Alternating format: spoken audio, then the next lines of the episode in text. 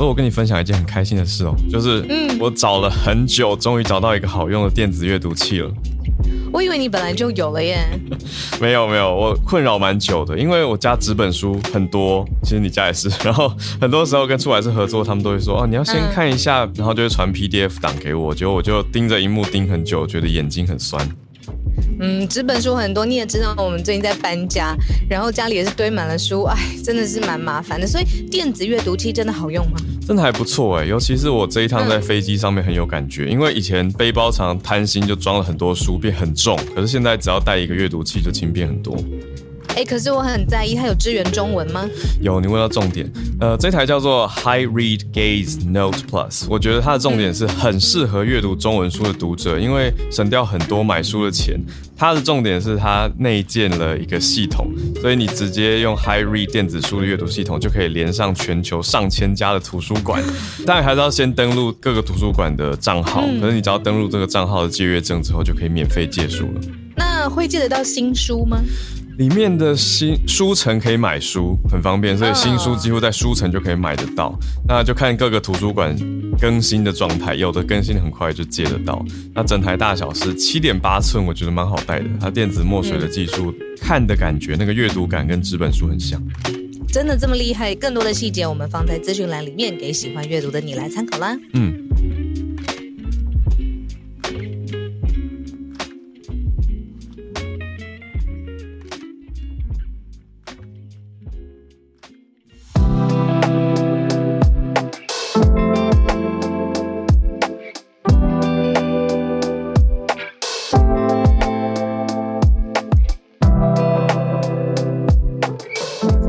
大家早安，嗨，早安，大家早安，欢迎大家来到今天十月五号星期三的全球串联早安新闻。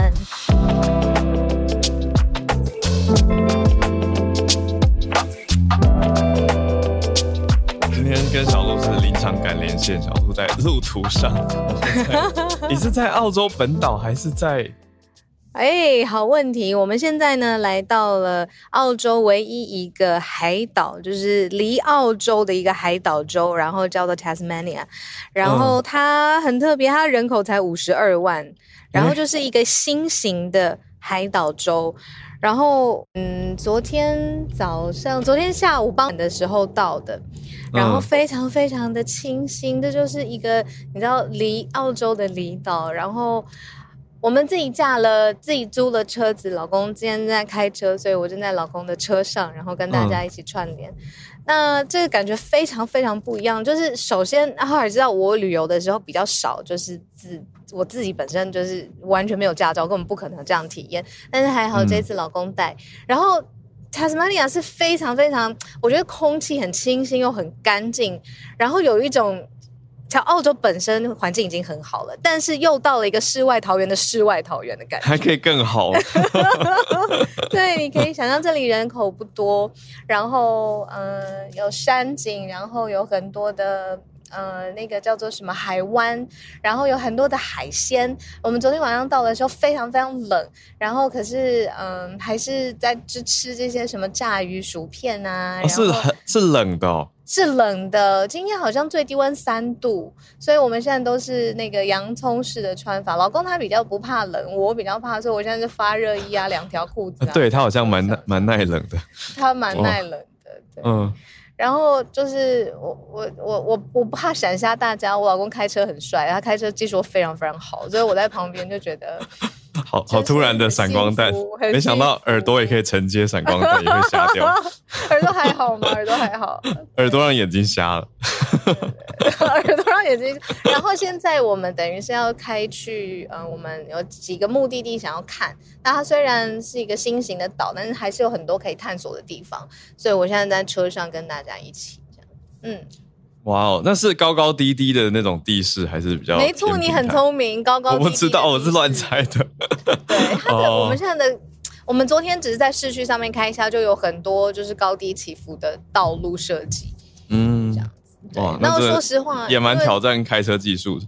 他开车很强，然后 再闪一下，然后嗯，就是有很多我觉得是小的小镇的房子的感觉。然后我们昨天下午傍晚到，很快就夕阳了，也非常的漂亮。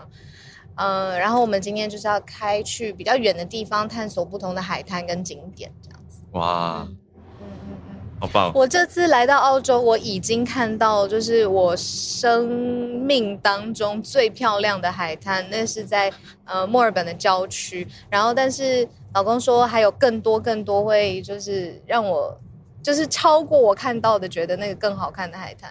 然后今天也很期待。哇，这个行程实在是 塔塔州对塔州分享嗯哦，Tasmania 塔斯马尼亚。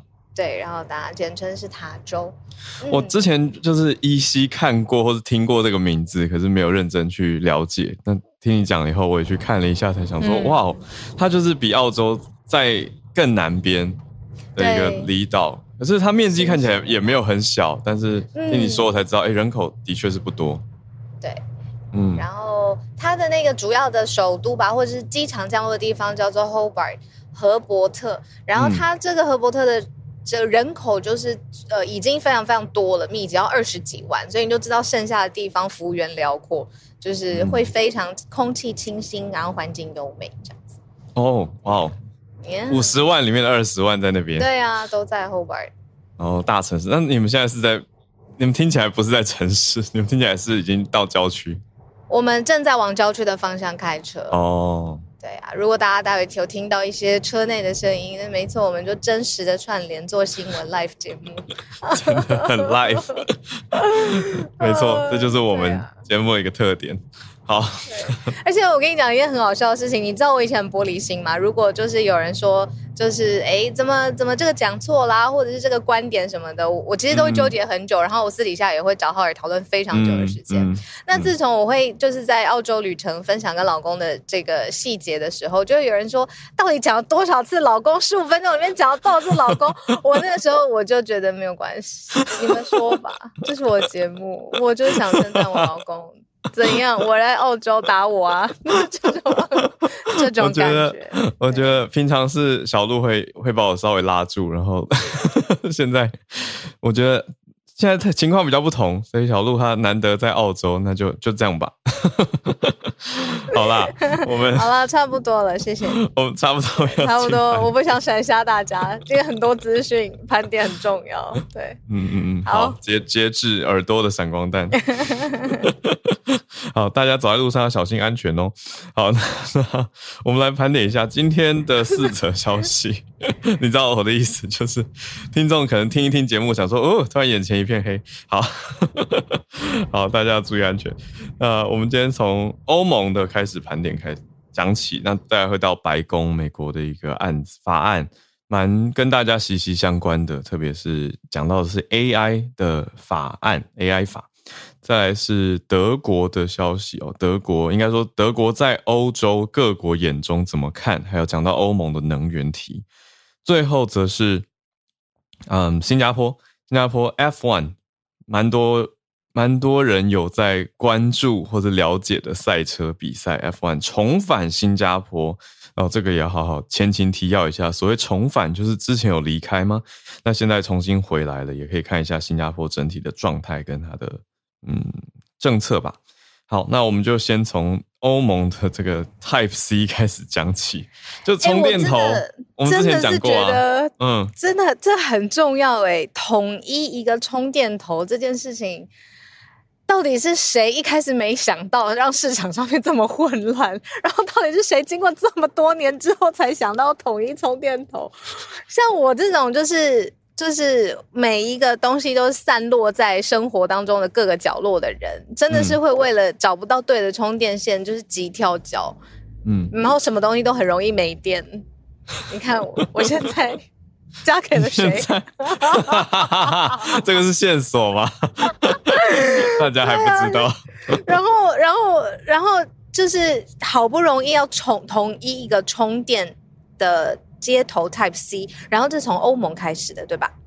对，明年会正式，哎后年哦，抱歉，我数学 好，后年二零二四年正式开始。我们之前这算慢新闻的 update，之前就讲过嘛，说欧洲议会就在议定说要限制苹果啦，应该这样讲是算精确的用词，就是对于苹果寄出了规定，要求说苹果你不可以自己有自己自家的规格。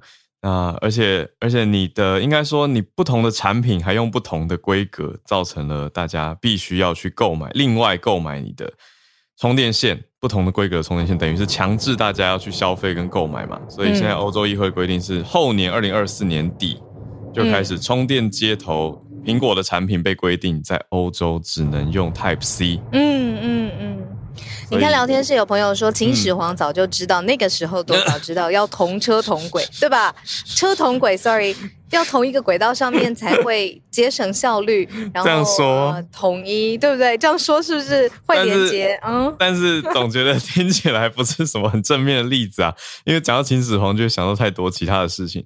可是我们单就一个规格来说，方便消费者，好啦，我知道。这样讲的角度是可以理解，可是换一个角度，嗯，它只在欧洲议会受到规定啊，所以其他地方还是会继续。我觉我觉得欧洲市场没有我讲很现实，就是经济规格规模。虽然欧盟整体市场也不小，可是你放在全球市场的眼光来看，苹果可能还是会继续生产其他不同规格的充电线给其他市场。我觉得啦，但是。嗯，真但是以欧洲议会这样子法令来规定开了第一炮，但其他地方会不会跟？有机会，我觉得这个才是哎更值得去看的。那我觉得这个延续到你应该还记得，我们有一次访了呃科技大叔跟 Vivi，那他们就聊到科技总是先行，法规总是在后面跟。哦，懂了懂了，嗯，他有说过，对，所以你刚刚讲的也很有道理，就是哎真的很久哎。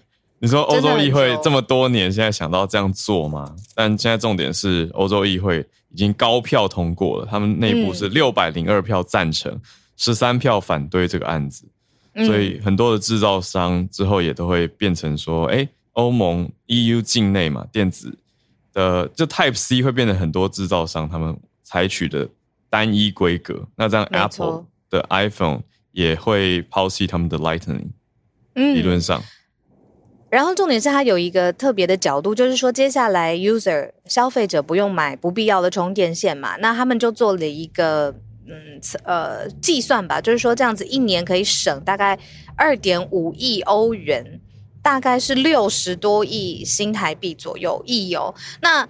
如果你买了以后不能用的充电线，然后接下来他们也可以帮忙回收来减少浪费，然后就说这样子统一规格之后，其实更有一个环保的角度，就是说它可以呃减少制造一点一万吨的电子垃圾。所以在统一规格方面，其实不只是对于消费者来说，然后对于回收，然后对于环保制造垃圾方面来说，这也是欧盟之间立法的一个角度，这样子。嗯，呃，有什么可以用呢？我刚我刚我觉得我刚刚讲的太像是只针对苹果了。我们讲完整一点，就是这个法规是针对欧盟境内所有的智慧手机、平板、摄影机、相机的充电接头都一起规定，以后都是 Type C。嗯，而且后年年底开始有给大家这样两年出头的缓冲时间。嗯嗯嗯嗯，所以只是说苹果是受到最大影响，估计受到最大影响的一个制造商。对，像聊天室就有说，Miki 说这是永续的重点，要避免重复的生产跟滥用嘛。嗯，我们来看一下到底有什么样的呃电子产品可以做呢？到二零二四年底，呃 USB Type C 或者是手机不用说嘛，平板电脑、相机、耳机，呃，这个呃那个叫做什么？充电器，然后电子游戏机，然后还有你的喇叭、键盘、滑鼠、中小型的电子设备，这些等等的标准充电接口，对，非常非常多，对，嗯嗯，等于是偏三 C 类的，对吧？听下来是三 C 类，就好像还没有延伸到家电类啦。嗯嗯，这个是以三 C 类为主。你看，Michael 有不一样的想法。聊天是 Michael 说：“这是假议题啊，怎么是环保呢？Lightning 的线要全部丢了吗？”他的意思就是说，那旧的线，旧的也是一种浪费吗？对。那欧盟还有说，它可以协助回收。所以刚刚有说回收这一块，其实也是你整个过渡期的一个重点嘛，政策重点。对，延续刚刚这个观点的话，我会想到的是，有的人他过了很多年，其实都还是不想换新的机种。那对他来说，反而会有一个困扰，他可能会之后有点买不到 Lightning 吗？或者是他旧的 Lightning 他有点被迫要放弃，或者换了新的，他就必须要等于又再买一条新的 Lightning 呃 Type C 的线嘛？所以这样到底我我觉得刚刚讲的那个评估应该指的是，呃，对，就重点是不知道他那个怎么估算的。但是我想估算有它的一定道理啦。刚刚那个估算是帮欧盟整体估算说每年节省支出，还有电子废弃物也可以减少。那应该是有 balance 过了，就是把丢掉的跟新做的，总是要有一个开头点啦。就客观来说，真的是你总是要有一个开头点嘛。就如果你要一致规格的话，你就是切在 Lightning 或是 Type C。那 Type C 应该应该是所有的。所有的电子产品里面用的最广的吧，目前，嗯，所以才会选它，嗯。然后刚刚浩尔讲的很好，这就是我们这一题收在这边。那欧盟现在已经通过这样子的决议了，看看其他市场的跟进。那比如说聊天室有人说，很多人在意的苹果最在意的中国的市场会不会也统一呢？觉得困难。那个看法规吧，还尾巴尾巴一个，刚讲了一堆三 C 嘛，可是笔电比较特别，笔电的缓冲期更久。笔电缓冲其实到二零二六年初才会统一用 Type C，理解。所以到那之前，其实还会有各种的笔电充电接头。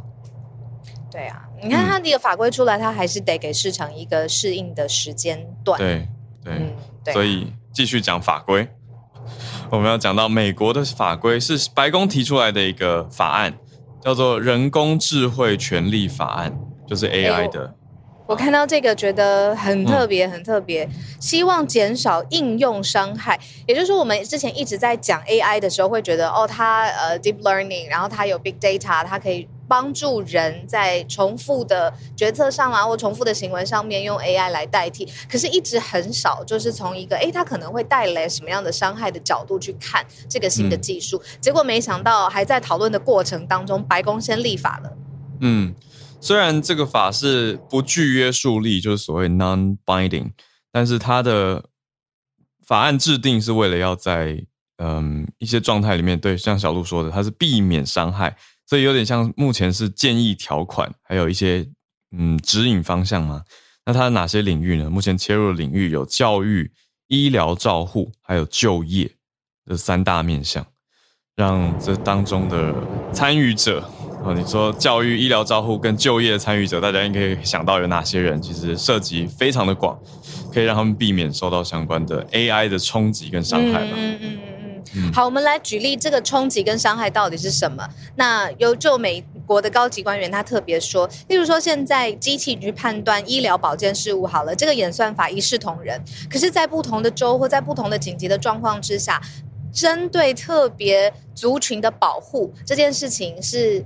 我们人可以判断的，但是机器没有办法。例如说什么要优先给他更好的医疗照护，然后或者是比如说呃女性或者是不同的族群，是不是有的时候在机器的判断上面，它没有办法这么及时跟敏感，就造成了你知道及时的伤害，或者是在校园警务的工作上面，演算法它没有办法那么细致的，嗯。有的人脸或者是互动造成的呃判断上，他们会觉得这个中间的这个差距其实是存在的，所以特别才立了这样子的一个法案。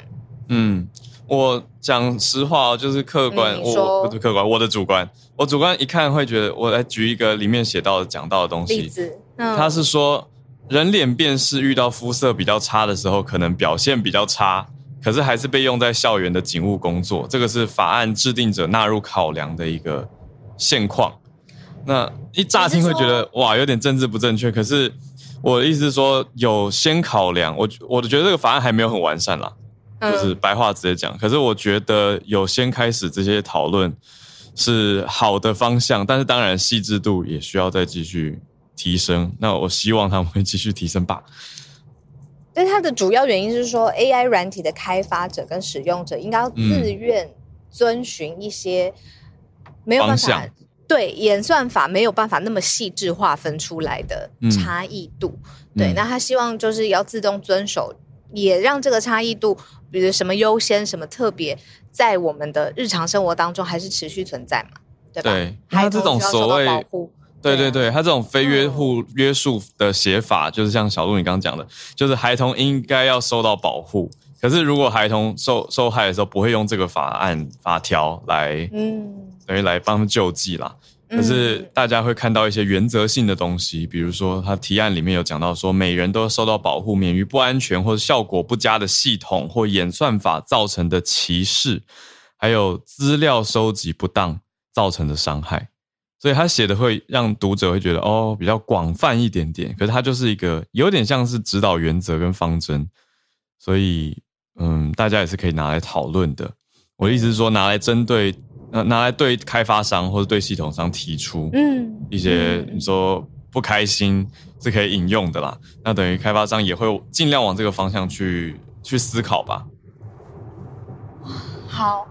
我刚才忽然想到，就是啊，现在在白宫里面制定科技政策的大将，其实是一个台裔的台南子弟，你还记得吗？之前我们在早上新闻上面有正式的介介绍他，他之前写过一本书非常红，叫《注意力商人》。他认为说，就是我们现在的注意力变成是一个非常。昂贵的资产，什么样的平台可以找到我们样的注意力？他就用此来变现来赚钱。那他现在就被纳入了拜登政府里面，是制定科技政策法的大将嘛？那他之前有一个重点就是呃，他反垄断，所以大大的巨头那个时候开始有听证会，他是幕后的推手，他叫吴修明，对，台南子弟兵。那现在我也知道，就是 AI 这件事情是他。近近年的研究重点，所以我刚刚忽然就有一个连接，就是其实这个 AI 智慧权利法虽然像是 non-binary 嘛，就是不是强制性的，但是后面也可以看得到它研究中心的影子，所以跟大家分享。有兴趣的话，可以去呃多多搜寻一下他的他的他的他的他的研究。然后他之前也是哥伦比亚大学的教授，然后所以可以跟大家一起分享。他现在就在白宫里头制定科技政策法律。对，嗯，我是看刚好有看到媒体报道，就是他的最新动态，我是看到大概八月的时候吧，有说到他可能会挥别白宫，可能会回到哥伦比亚去教书。哦，真的吗？嗯，因为他他就像你说的，他他目前应该还是在白宫里面主导。科技巨头反垄断的相关政策。嗯嗯，他回去哥伦比亚，那有有上课吧，快点好，有这些消息，有这些消息。大致是这样，没错。好，那现在这个法就是刚提出来，是白宫才刚提出来的所谓人工智慧权利法案，它全名是 Artificial Intelligence Bill of Rights，所以它讲的是权利啊，强调的是一个 Bill of Rights。是一个权利的法案，所以就把大家应该有的权利列出来。我在聊天室看到有一个很好的例子，就是他是用《机械公敌》这一部电影当中的一个情境。他说，AI 计算谁，比如说主角的获救率比较高，所以在危机的时候优先选择救他。对，嗯，算法的结果。可是你说他真的公平吗？或者他真的有代替人做到人原本想做的事情吗？他可能人想优先救小孩啊。或者是优先想救自己的奶奶，对这种类型，就是演算法没有办法达成的差异化。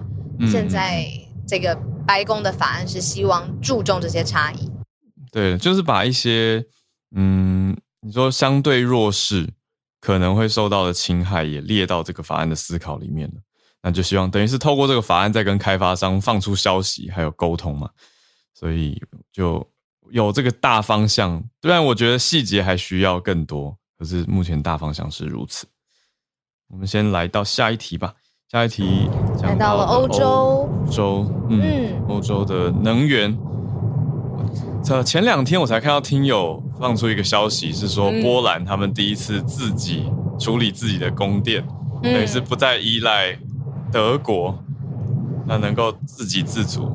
呃，应该不能说自给自足，而是自己有自己的发电管道。嗯，那这个就是在德国眼中，我觉得，哎，会是一个某种警讯吗？呃，因为德国一直以来在欧洲是一个讲话分量很很大的一个国家。对啊，我一直觉得它是一个 anchor 国，就是它是一个重心的国家，它的呃政治方面，它的呃人权议题方面，反正他开口讲话就是大声这样子。嗯，那结果这么大声，他最近提出了一个 自己提出了一个超大型的纾困案。没错，两千亿欧元，两千亿欧元规格的一个大纾困案。那这个纾困案是要解决能源嘛？他说是要维持公平竞争，还有共同市场的完整性。那这个纾困案被大家批判的点是什么？是说，哎，德国在欧洲经济相对好，所以相对富裕，可是德国还是比较顾及自家的企业补贴。那这样会不会让其他欧盟内部变成一种竞争的关系？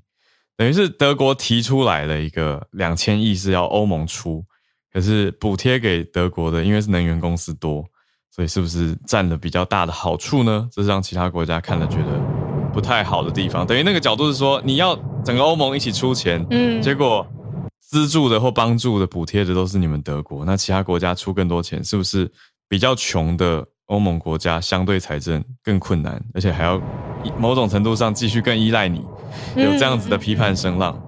嗯嗯嗯，对啊。然后那批判声浪就是由欧元区整个联合发起的嘛，就是针对说，哎，德国说你富裕的国家自己补贴自家的企业，那是不是会导致整个欧盟区恶性的竞争，反而让穷国就是财政上面更加吃力的国家，现在恢复更困难？对，可是要同步来看一下，就是说现在德国的经济状况是怎么样呢？就是我们昨天说，在疫情之后，英国恢复的步伐很慢，可是德国它九月份它的通膨也是创下历史新高，来到百分之十，然后也预估说到了二零二三年的时候，经济会呈现衰退。那全球性的通膨，当然在整个欧盟区当中，就是 德国现在九月份已经是新高，可是。哦，好，卡了一下，比较撒钱。现在呢？嗯嗯嗯嗯嗯，嗯，有有有回来了，所以抢救人的生活这样子。嗯嗯嗯，你刚刚讲到说是德国还是通膨也不少，那砸钱来刺激经济，来抢嗯抢救听起来太好救济救济好了救济大家的生活状态或者是经济状态。好，那这是。嗯，被被人家说德，就所谓的人家就是其他欧盟国家的角度，觉得德国财大气粗啦，就是哎，你们这样子用增加砸大钱的计划来刺激经济的做法，但不是每个国家都可以用这个方式来来做。那欧洲能源的问题也还没有解决，所以在欧盟内部一定还会持续就这个议题继续争论。好，那刚刚讲到这种。德国最后是同意说，欧盟可以来成立一个共同的借贷机制，来帮助财力不济的国家。那欧盟会不会用这样子的共同借贷机制呢？欧元区的财长就他们的 financial 呃 financial minister，在前几天是没有具体的提出一个回应跟建议，可是他有强调说，各国要保持债务的可持续性，所以还是会继续协调。嗯。对啊，在协调债务方面，嗯。来到今天最后一个题目，赛车。我自己真的是很开心，可以再次讲到跟赛车有关的消息。那也跟大家来补充一下，就是这个一级方程式 F1 的赛事，它到底是一个什么样的规制？因为过去两年疫情的期间，这个赛事其实是停办的。哦。但是呢，一口气它回归，新加坡是一个非常非常重要的城市赛道的地点。它接下来连续七年，一直到二零二八年的夏季，F1 赛车都会在新加坡。坡来举办，那新加坡是对于呃赛车迷来说一个很迷样的城市，主要是因为它是城市里面就可以看到它的赛道之外，它还有一个很标志型的，就是夜间型的呃比赛，就是它可以在夜晚，然后真的是开赛，然后所以大家在城市当中就可以看得到。那怎么说它有多亲近呢？你如果住在比较高楼层的景观，然后你可以看向市区，其实你可以听得到那个。呼声、赛车的声音，然后也可以完全看得到那种维修的队员啊，然后在旁边围观的群众。所以，呃，这个新加坡旅游局，它好像半年之前有先宣布，这今年是在新加坡，然后一定会引来非常非常多的观光啊资源啊。我认识很多很多国际的朋友，现在也都在新加坡在看 F1，呃，以及方程式。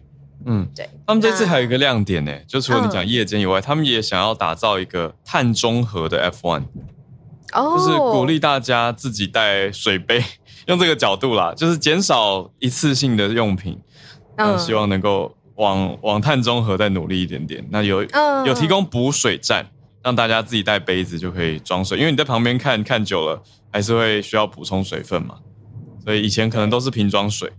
嗯，这个角度就会真的有。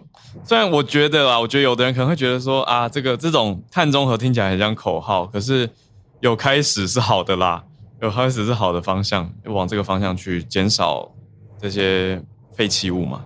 嗯嗯嗯，那特别可以讲几个嗯。几个旁支的支线好了，除了赛事之外的，就是说，嗯，我们可以看到一个国家的防疫政策，它可能也要跟这个国家会承接的国际赛事提前来做一个整体的规划，在时间轴上面，你看它新加坡多早之前它室内啊要不要戴口罩？我们这次在呃新加坡机场的时候，其实就是戴口罩这件事情不是一个强制的事了嘛。嗯，对，那这一次呃，F1 赛事真的是迎来非常非常多。你说国际的赛车队也好，或者是呃会去看比赛的呃国际的的赛车迷，这都是观光上面的一个亮点。那另外，他这一次除了赛车本身之外，他也邀请了世界各地的 entertainer，就是呃演艺明星吧，像是黑眼豆豆，然后 Green Day，然后有 DJ Marshmallow 棉花糖，这是。西城男孩 Westlife，哇天哪！对，呃，西城男孩就是也被邀请在这一次 F1 赛事当中。你说还有直播嘛？然后还有现场的表演什么的，反正就是一个大的城市的庆典、大活动哎。对啊，非常大的国际活动。而且你讲了以后，我才去思考说，哎，对耶，新加坡。也不是一个土地很充裕的地方，那他们的赛道在哪里？结果就是在市区吗？城市，对啊，整个城市就是我的赛车场，这样的角度，哇，好，这个值得期待吗？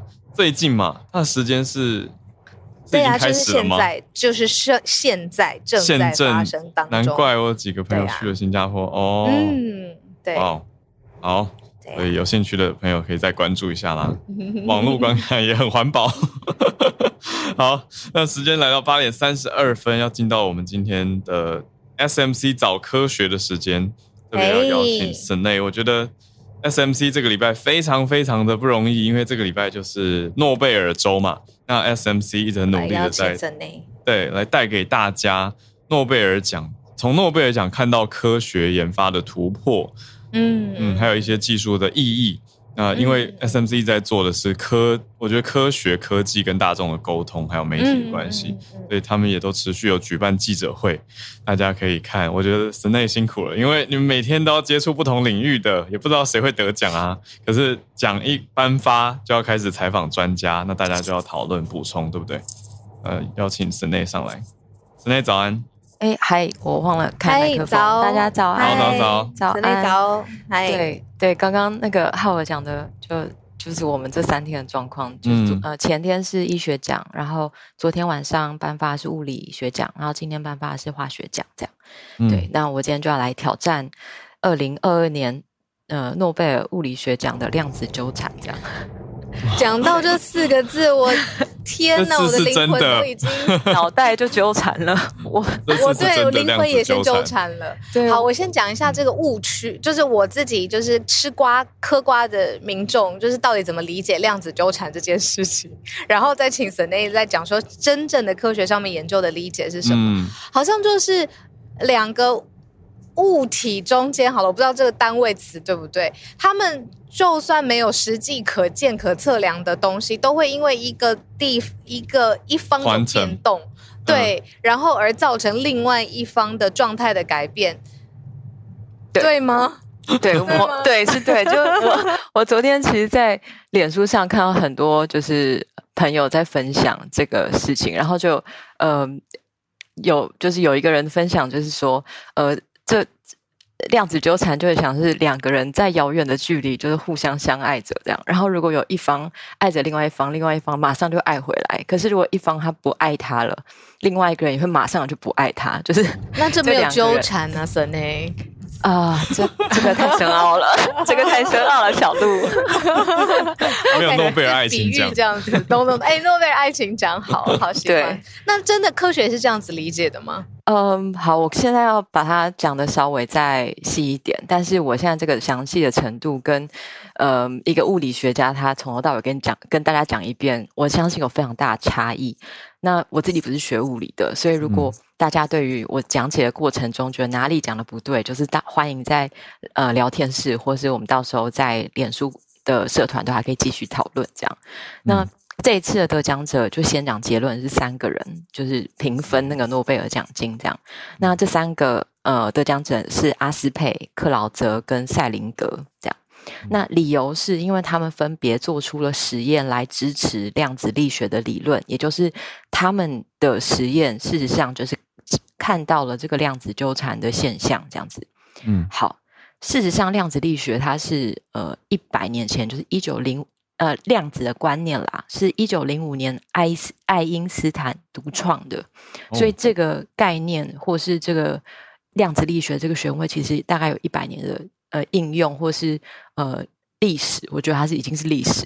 但是这三位得奖者其实年纪都很大了，就是七十五岁，呃，我看一下，七十五岁、八十岁跟七十七岁，嗯，就是他们事实上是在这个一百年间做了很重要的实验来支持量子力学的理论。好，所以大家如果听过量子电脑、量子钟、量子加密、量子通讯这些，其实就是量子力学在这一就是呃近年来发展出来的应用。应用，所以它已经脱离理，其实不是不只是理论物理了。对，我觉得这有趣的地方就是当时提出来的时候，是大家没有办法呃观测量子，大家没有办法对量子做实验，所以那个时候就有了这个概念。所以，但是后来就慢慢有人开始做实验，他们就这三个人，他们找到了。就他没有办法做实验去描述，或者是看见真的看见这个现象。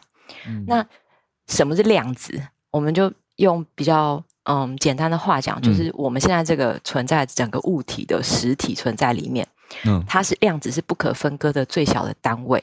嗯，好，但是量子的性质它其实有很多没有办法解释的随机性。嗯，也就是说到现在，即使他们得奖了，我们仍然没有不知道那个随机性到底是什么。嗯，所以在过去这一百年，很多科学家就想办法要来描述量子的状态，或是要去解释这个随机性，所以就有了争论。那在这个争论里面，爱因斯坦他是不接受量子力学对于量子状态的解释。嗯，好哦，爱因斯坦有一句名言，大家很受大家喜欢，也常拿来引用，就是说，他说：“我深信上帝是不掷骰子的。”嗯，对。那大家说这句话的时候，通常是要描述说，这世界其实。没有什么事情是随机发生的，都是有因果的，都是因为你做了什么，所以它发生什么，这样，都是被决定好的。但是爱因斯坦就像这样子讲解释起来，好像爱因斯坦是不相信这个世界的随机性。对啊。但事实上，爱因斯坦是同意量子的这个随机性，他不同意的是量子力学对于这个随机性的解释。嗯。OK，所以他说：“我深信上帝不掷骰子，是他觉得没有办法真正的去理解或是解释这些随机的事件。他认为我们没有办法解释。他觉得有随机性，可是无法解释。他不接受量子力学的解释。嗯，好，他认为随机事件只是因因为我们对系统的掌握度不够。如果我们可以非常非常精准的去测量你掷骰子的力道、它的角度、它的周遭的气压。”就各种条件，那你应该可以百分之百预测掷骰子的结果。嗯，但是量子力学却说，这种微观的量子态本身的性质就是随机的，不管你对系统有多了解，你都没有办法预测每一次的测量结果。哦，所以量子力学认为你怎怎样都测不了。对，就是你无法预测，就它，你不管它就是有一个所谓的随机性，对，里面就有一个随机性，对。然后爱因斯坦没有办法接受这样子的解释。爱因斯坦觉得你只要技术上做得到，你测得出来，你就预测得了。就你对你应该要有有办法可以预测这个所谓的随机性。对。那量子力学他就认为说，两个量子在微观的物理世界是彼此纠缠的，就我们刚刚小鹿讲的这个纠缠的状态。嗯，我们可以想象，就是有一个量子的状态会跟另外一个量子互相纠缠，那它们的影响是即时性的，而且是不不受到嗯距离的呃不因为距离而有差异，而且它们影响的速度是超越光速的，所以科学家称之为纠缠态。那这个超越光速的这个概念，刚好与爱因斯坦认为宇宙中没有东西的速度会超越光速这个想法，刚好就相反。哦，所以量子力学认为说，如果两个粒子，他们叫它纠缠对，就一对的呃纠缠量子，嗯，如果彼此往往呃相反的方向以光速飞离的话，嗯，如果这个时候你干扰其中一个，那另外一个就会瞬间感应到。那无论距离有多遥远，他们俩就是另外一个都会瞬间受到影响，这样。量子之间的关系怎么听起来有点从命中很玄秘，对不对？很 神秘，就是 你好像听懂，但你又不知道到底是为什么。就是量子力学、量子纠缠的真谛，我觉得。嗯，好。接接下来，事实上提出来之后，为了要解决这个理论之间的差异，有一个人叫做贝尔，他发展出一个数学式，称为贝尔不等式。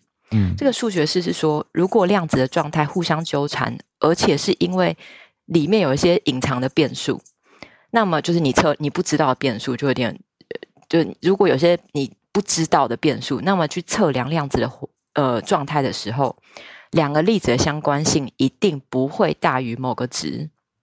好，总之就是，如果你去测量它，测出来的值是大于那个他说的那个值的话，那你就违反了贝尔不等式。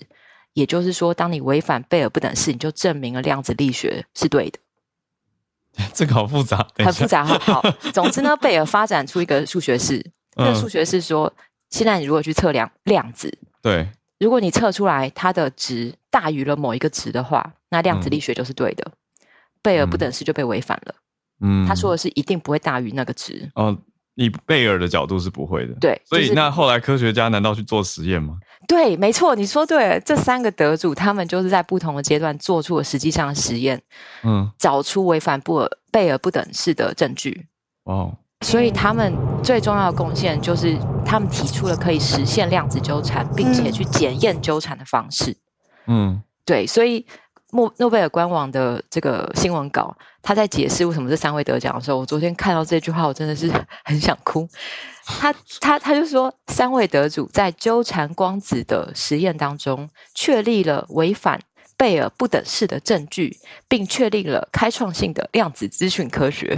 就是对，所以他其实这个违反一句总结的话，他们的后续影响是这么重大。对，所以违反贝尔不等式其实是这三位得主很重要的发现，就他们发现了一个相反的证据，而且这个证据支持了呃量子力学或是量呃就是量量子力学的描述或是理论，然后也确立了后来这整个量子资讯科学的发展的基础。这样，对，好，那。我我觉得啦，就是这三位得奖者，我觉得如果要细讲他们做了什么实验，我觉得这个大家都可以找到比较多资料。但总之，第一个克劳泽他就先把贝尔的想法持续发展出一个实验，那他测量的就明明显就违反了贝尔不等式。那后来的阿斯佩呢，他发明的是它随机的产生不一样实验设定。如果每次实验设定都一样的话，那旧的设定就影响了后面实验。所以它让这个设定可以随机，就真的是随机产生。这个随机就很玄妙，就是你怎么知道你的随机是随机？这样，嗯，对。但是他就成功的用这个方式剔除了隐藏变数的影响。第三位的赛林格，他就奠基在之前发展的技术，然后他直接利用纠缠的量子态来往下发展。那他最早发展的就是量子通讯的原型。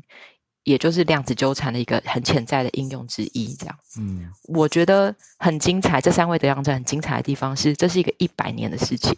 嗯，他们把一个纯粹的理论、发明、实验跟方法跟技术来去验证理论的真实性。嗯，那我觉得这个是科学可以累积跟发展一个很重要的基础。这样子，对，嗯，非常厉害。因为延续等于爱因斯坦提出的时候，你刚刚说是一九零五年。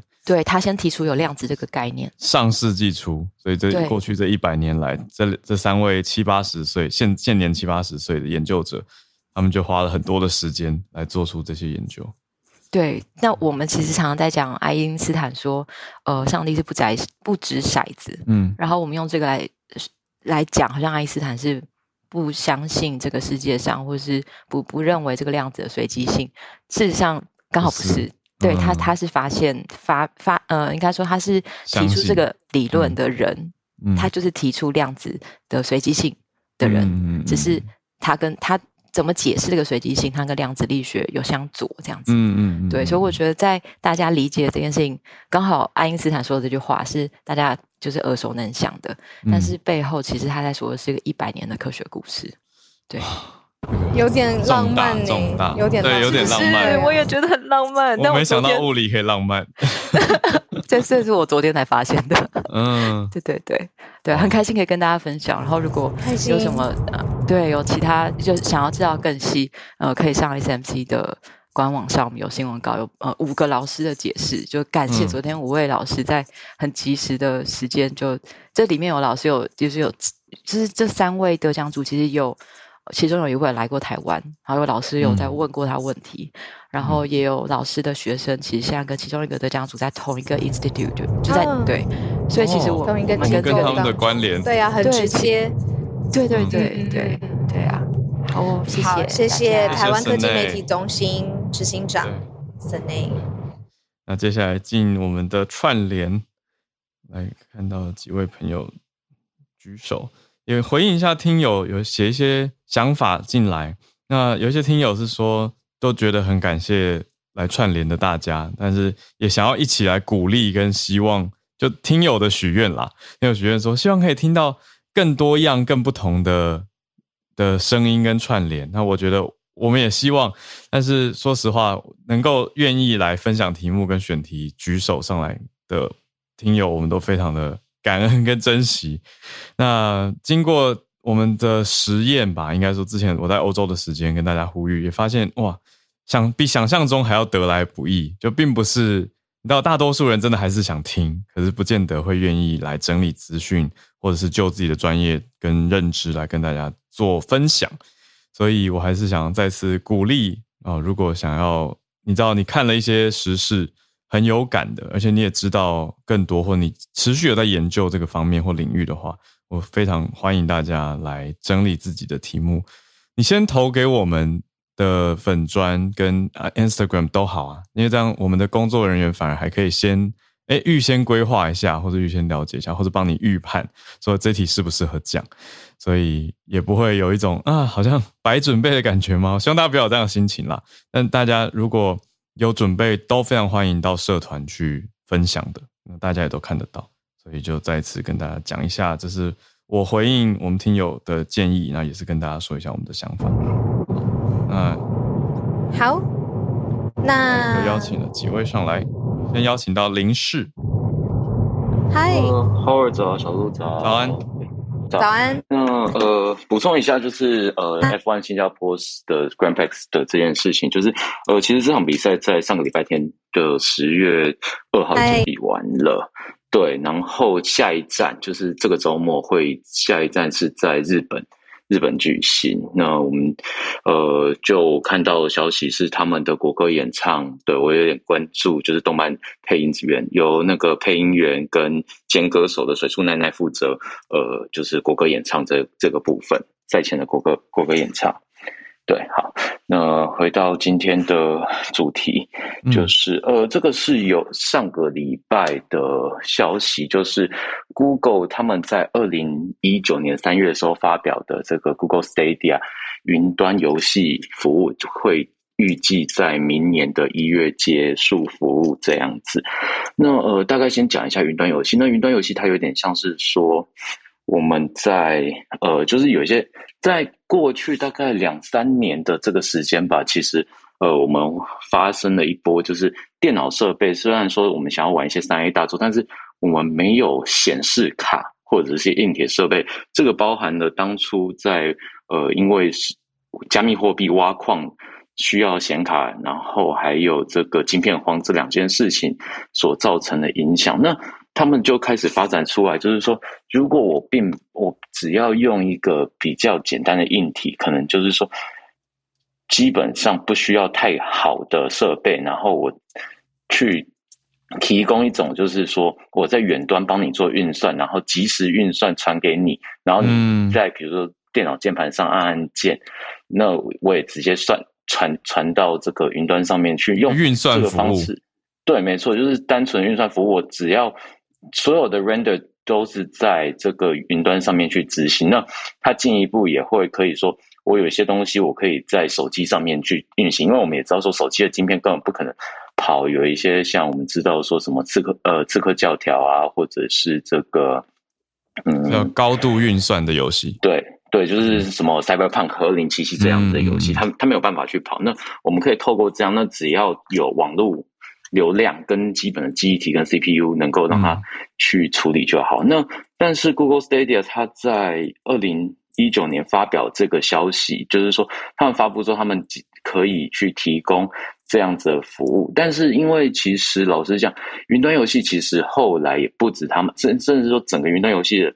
产业里面包含了呃，Sony、X、Xbox，甚至 Amazon 这些不一样的单位，其实他们都有提供开发。那呃，Google 其实是在基基本上就是可以说是寿命周期相对在这些知名的呃服务里面最短的。那呃，我们。我自己大概稍微去了解一下几个原因，它其实并不是单一的一个，我我不认为它是一个单一原因造成说它今天要终止服务，但是呃几个包含其实大家一般人对一般的玩家可能他们其实对 Google 的呃产品周期其实是并没有那么信任，因为其实 Google 蛮长在很早期的时候就嗯呃结束掉它服务，比如说 Google Plus，如果大家都还有印象的一个社群社群平台。然后再来是说，他们其实他们并不是一个很，他们有游戏开发经验，他们并没有这一块就是做大做。他们曾经也想要尝试去做，也开了做的工作室，但是最后也是黯然收场。他们并没有，并没有就是成功的做做一些呃自己开发游戏。那这进一步也会讨论到，就是说呃独占大作，就是说有一些像是我们。以前会在讲说，在 Sony 上面、PlayStation 或者是在 Xbox 上面，可能会有一些官方自己独独家的大作。这件事情，你有没有包含这些 content，其实是蛮重要的。就是说，呃，内容这件事情。那另外也包含说，就是它的收费机制跟它的服务。那现在也导致说，就是开始很多本来在 Google Stadia 上面有的游戏平台。他们必须开始想办法帮忙做一些游戏转移，就是说你结束服务，但是因为它 Google Stadia 它机制是有点像我需要在上面买游戏，所以我必须直接呃买买这个游戏。那买完了我结束服务，游戏也不见的情况下，其实变成是各家也必须帮忙分担，说怎么样去转移原本的一些记录存档。那现在也发生说有一些是那种记录存档无法被转移的状况，对，就是大家可能希望说在明年。那我自己对于云云端游戏这件事情，其实我觉得有点抱持观望，就是说，呃，到底说有多少人会希望在手机上面去玩这个很，比如说这种高运算的，嗯，对，就是这种很刺激、声光刺激很强烈，因为大家其实想打造这种沉浸式游游戏体验的时候，这个东西其实是有一点抵触。那另外一点是说，像 Sony、像 Sony 啊，这个。呃，Microsoft 他们自己本身又在卖这种游戏硬体，然后甚至是那 NVIDIA 它也推了 GeForce Now，它但是还要卖显卡。那这个东西其实你提供云端游戏服务，跟你要卖实体产品，其实是有一点点抵触的。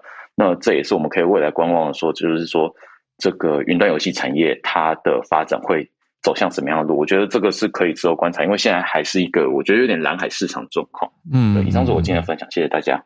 谢谢林氏，很有意思诶。我没有，因为大家平常在玩游戏的时候，真的不会想那么多。就是现在自己的手机在跑，还是透过网络传给别家运算，算完再传回来给你，好像应该说不定感觉不到这件事情，或是不一定有意识到这件事情。云端游戏，谢谢林氏。我们继续连线到 Clifford，持续在关注研究三 C 的朋友。你要讲 Type C 吗？哎，早安！我要讲 Type C。早。这样声音有没有比较大声一点？你说这样。有一点点远远的。我已经拿在嘴巴旁边了，好吧？那真的蛮困难。我尽量讲大声一点呃。那 USB C 的话呢？现在的呃，虽然大家很好像蛮期待说，就是 Apple 可以把全部东西都换成 USB C，但这里有其实有一个问题，就是刚刚聊天室也有蛮多人提到，就是 USB C 其实是一个接头，可是 USB C 到底可以干什么？其实是很难直接从外观看出来的。呃，USB C 它的规范里面，其实唯一能够保证的只有它可以正反插。以及它可以 USB 二点零，它甚至不能保证 USB 三点零。好，那也就是说，你今天如果看到了一个 USB 接头的时候，通常遇到的状况可能会是：我知道那里有一个 USB C 的接头，但是可以做什么？其实我不知道。或者是你今天来拿 USB C 的线，然后你看到说我有台 USB C 的线，但是它可以做什么呢？其实我也不晓得。好，这是一个在 USB C 的问题上面蛮困扰的一件事情。这样子，那呃。但是即便是这样子，那为什么我们最后还是希望能够统一这个接头？第一件事情是，其实即便是 Apple 自己，它都已经把它的 Mac 以及 iPad 上面的接头都改成 USB C 了。坦白说，如果我自己的想法啦，是 Apple 虽然说它以违反创新为理由来去呃否定说我们应该要统一接头这件事情，可是它自己也使用了 USB C 的接头。事实上是因为。呃，Lightning 在 Lightning 接头目前有一个蛮大的限制，是它上面的 pin 角只有八个 pin。那相较于 USB C 来说，它可以直接接触的金属 pin 角来说，它就比较少，所以它的物理速度上面其实是受限的。那另外也有人询问说，那为什么不是 Android 来配合改成 Lightning 接头？另外一个问题则是说，除了刚才讲的这个物理上的限制之外，另外一个问题是 Apple 自己有 Lightning 这个接头的呃专利权。那如果你想要通过 Apple 的 MFI 认证的话，你就必须要付给 Apple 专利金。那如果你不想要通过这个 F MFI 认证的话，相信大家应该都有印象，曾经有一阵子的新闻有讲说，你如果买了一些杂牌的嗯那个 Lightning 的线，最后就会因为作业系统升级之后，然后就不能使用。所以等于是说，如果你想要有一条可以认真工作的 Lightning 的线的话，其实几乎就是代表说你一定要付钱给 Apple 了才能够用这样子。嗯嗯。好，所以呃。如果我们以法律强制规定说它就是必须要 USB C，我想应该还是一个比较好的做法了。我个人认为是这样子哦。那嗯甚至其实这件事情的混乱的状况曾经一度发生过，在 MacBook 那个时候改成就是全部变得只有 Type C 接头的时候呢，如果在当时你买了 MacBook，你买了最新的 MacBook，你然后你买了最新的 Apple 呃的 iPhone 的时候，你会发生一件事情，是你没有办法直接以 MacBook 帮你的 iPhone 充电，因为它里面附的线就是没有办法直接接上去。对，有有经过这个时期。对，有经过这个时期，所以他就非常的尴尬。所以你要说他，他虽然说呃以违反创新为理由，但事实上他也制造了蛮多的混乱。他自己 Apple 就制造自家混乱。嗯，没错。那想要另外提的一件事情就是说呢，事实上我个人也觉得有一点。就是不是很肯定说 Apple 会怎么应付现在这一次欧盟的规定。如果我不晓得大家晓不晓得，曾经欧盟在我查了一下时间点哦，他们应该是在二零零九年的时候，呃，欧盟有跟苹果、三星、华为等等的手机制造商签署过一份共同的备忘录。那他们那个时候说，从二零一一年开始推出的新的手机产品，一律要使用 Micro USB。以前的 Android 手机是用 Micro USB 嘛，作为充电的界面。嗯，那当时其实 Apple 自己也是其中一家签了这个备忘录的人，但他们最后终究还是使用了 Lightning 接头啊。那他们怎么应付这个备忘录的事情？他们当时应付这个备忘录的做法是，他们推出了一个 Lightning 转 Micro USB 的转接头。那那所以说，他们这一次会不会用使用？嗯，对，他们会不会用使用转接头来去应付这件事情呢？我觉得这是一个蛮值得观察的后续消息。哦。好，今天的分享就到这边，谢谢，谢谢 Clifford，我觉得非常，马上找到解套了耶！你规定我就来勉强的凑合一下，这样有环保啊！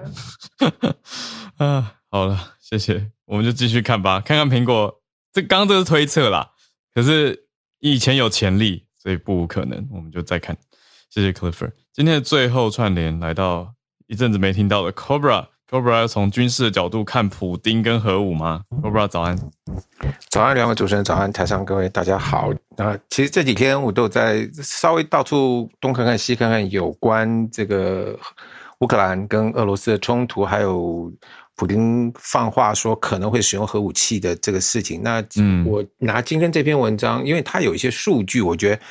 可能呃，大家一般在看新闻的时候，不见得会看到。那所以我想用做这个作为引子，稍微说呃解释一下。顺带就是北韩就是今天也对日本打了飞弹，这个这个南韩、南韩、美国都还非常强硬的回应啊。南韩现在派了一架飞机去对一个小岛丢了炸弹，显示说我可以直接做源头打击。那呃，这篇文章所提到就是说，我们一般传统讲到核子武器的时候，核子武器大致上哈可以分成两类，就是弹头的部分，一个是所谓的战略性核武，一个是战术性核武。战略性核武就是威力比较大，那这种是专门是用来对付城市或者是呃加固的目标。所谓加固的目标，就是另外一个呃洲际弹道飞弹的发射井这种加固的目标。那另外一种就是所谓的战术性核武，战术性核武的的这个威力就小很多。那它通常在概念上使用，就是譬如说，现在在战场上，我遇到一个阻碍，这个阻碍可能就是就是这个部队或者是部队跟他的攻势我没有办法突破的时候，我利用战术核武把这个缺口打开。嗯，当然在运用上，在过去的观念、冷战时期的规划上，从后来资料来看，这个当然有很多了。但是我们如果简单的说，就是一个是摧毁城市，一个是呃比较小威力可以摧毁其他呃战场上第一线或第二线目标的一种弹头。那如果以现在来看，目前苏联有五千九百七十七枚，根据估计，哈，这个嗯，所有国家的核子弹头都没有正式公开过，这是呃大家的估计，然后大然后大家再再凑一凑，说觉得哪一个资料比较准？以目前的估计是，呃，俄罗斯有五千九百七十七枚弹头，美国是五千四百二十八枚弹头。其实从核武呃这个现武谈判开始，美国的弹头数一直都比苏联少。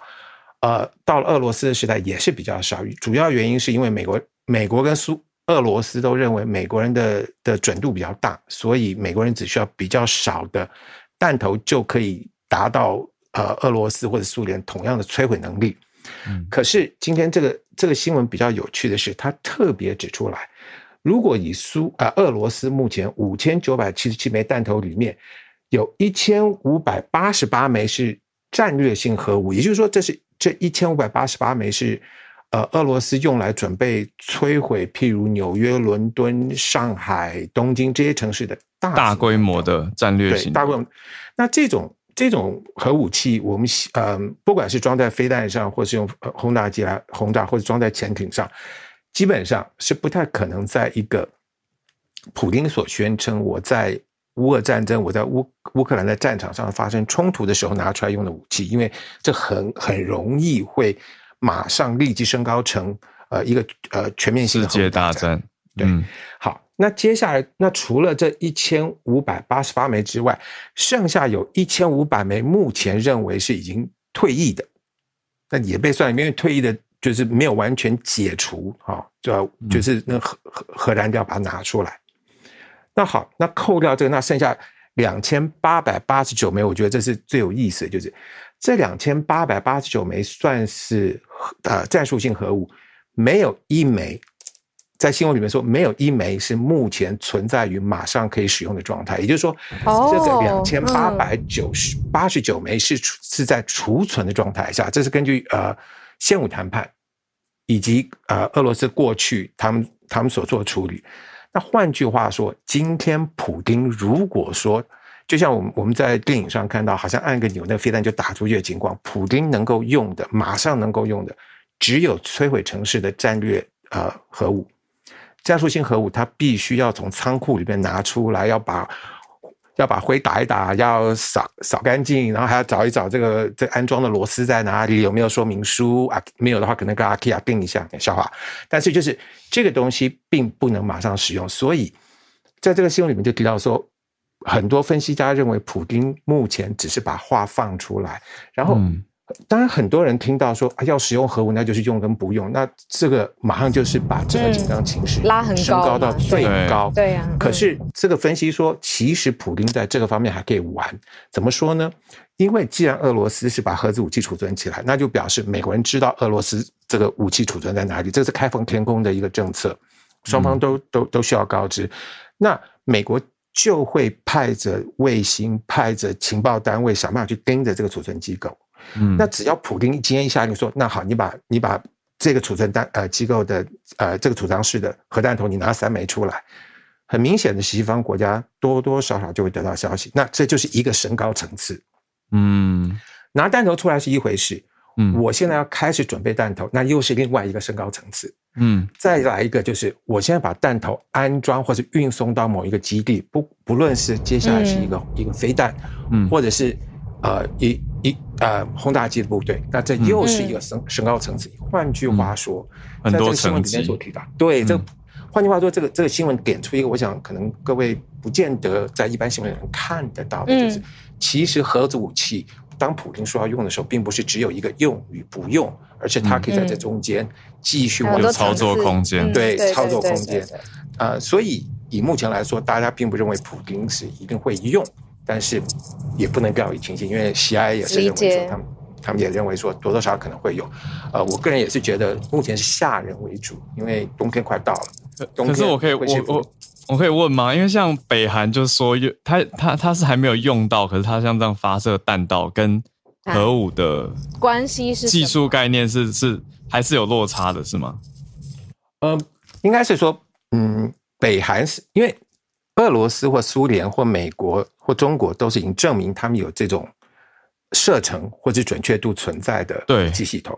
对，北韩是一步一步现在把射程越拉越大，所以他就是要证明说，我现在的呃飞弹我能够携带的弹头可以打到这么远，因为嗯，飞弹的射程又跟这个弹头的重量有关系。如果你弹头比较重，同样的飞弹，你的射程需要缩短一点。那北韩就是要一步一步来证明，它不像是俄罗斯跟美国是已经已经证跟全世界都证明过。那多多少少就是技术证明，以及作为这个这个国际对话上的一个威慑。嗯哦，等于是说那个是发射的弹头的技术，还有弹道的技术，可是都还没有装上。当然也希望不要了，就装上核子武器嘛，就核子弹。所以就是就是进一步的表示，我现在的能力比你过去两年前所推测的。又进了一步。嗯，那 Cobra 意思说，核武器的存放跟提取其实是需要更多步骤跟时间，不是说像北韩这种飞弹说，哎，突然发射就一来就来了。所以核武可能也不会是大家收到新闻才知道，而是会有一层一层的消息跟很多的放话。多多少少都是因为大家都会互相互相监视，而且就算在发射的那一刹那，这个。呃，目前公开的资料，美国至少有三颗卫星，这在在盯着全球各地，只要有这个飞弹发射，那个马上就会知道。嗯，哇，这多了一些层次的理解。这是 Cobra 每次分享的重点。嗯，对，那 Cobra 今天参考的文章是来自半岛电视台 Al Jazeera。嗯，哇，谢谢 Cobra 的解析，让我们更清楚，因为自己看这个文章不见得可以看懂。对，不是。用与不用这么简单两极化的问题而已。嗯，对。好，现在房间三千一百多位朋友，谢谢你们今天在十月五号加入我们的早安新闻，也谢谢今天上来森内的量子纠缠、林氏 Clifford 还有 Cobra 跟我们一起分享这么多有趣而且丰富资讯的议题。谢谢大家，我们明天礼拜四早上继续跟大家全球串联早安新闻。我们今天就。在此收播啦！再次谢谢各位，祝大家有个美好的、愉快的一天。谢谢大家，拜拜，再见，拜拜。